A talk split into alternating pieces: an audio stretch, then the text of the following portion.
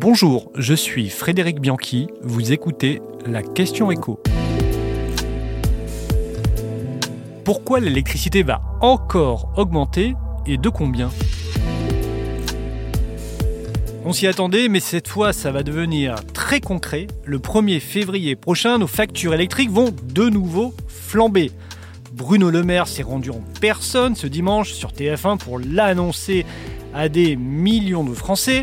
Il avait promis il y a quelques semaines que la hausse n'atteindrait pas 10%. On en sera pourtant vraiment pas loin. Pour les tarifs de base, l'augmentation sera de 8,6%. Ça concerne 10,6 millions de ménages. Et pour ceux qui sont en tarif heure pleine, heure creuse, c'est-à-dire un peu plus de 9 millions de foyers, on sera sur une hausse de 9,8%. On frôle vraiment les 10%. Il s'agit donc de la quatrième hausse en deux ans, soit une augmentation moyenne de près de 44% depuis février 2022. Alors concrètement, combien on va payer en plus? Selon le ministère de l'économie, ce sera en moyenne 100 euros de plus par an. Évidemment, ça varie selon les cas de figure. Prenez une famille avec deux enfants qui vit dans une maison de 4 pièces et qui est chauffée totalement à l'électrique. Là, la hausse sera concrètement de 18 par mois, c'est-à-dire 216 euros tout de même sur une année. Prenons la même famille qui vit dans la même maison mais sans chauffage électrique. Là, la hausse sera de 10 euros par mois. Prenons enfin une personne seule qui vit dans un appartement, un studio, eh bien, il verra sa facture électrique augmenter de 8,30 euros.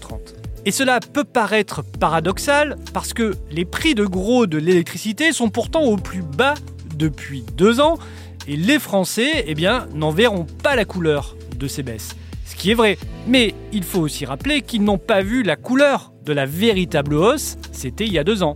Dans les pays qui n'ont pas mis en place, comme la France, de boucliers tarifaires, les augmentations ont été euh, brutales. Prenons nos voisins britanniques par exemple. En octobre 2022, ils ont vu leur facture d'électricité augmenter de 80% en un seul mois. L'avantage de la politique française, c'est-à-dire du bouclier tarifaire, c'est que ça évite les hausses brutales.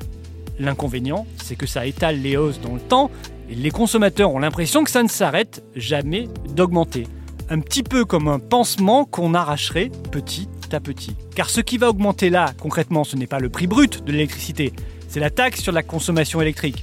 Cette dernière avait fortement reculé à 1 euro le mégawattheure contre 32 euros avant la crise et la guerre en Ukraine.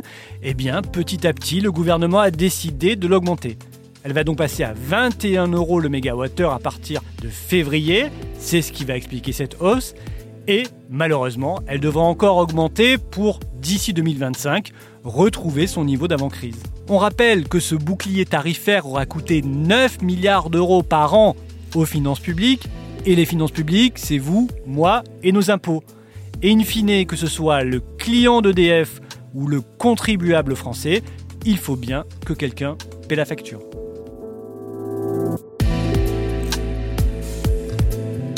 Merci d'avoir écouté la Question Écho, le podcast quotidien pour répondre à toutes les questions que vous vous posez sur l'actualité économique. Abonnez-vous sur votre plateforme d'écoute pour ne rien manquer. Et si cet épisode vous a plu, n'hésitez pas à laisser une note et un commentaire. À bientôt!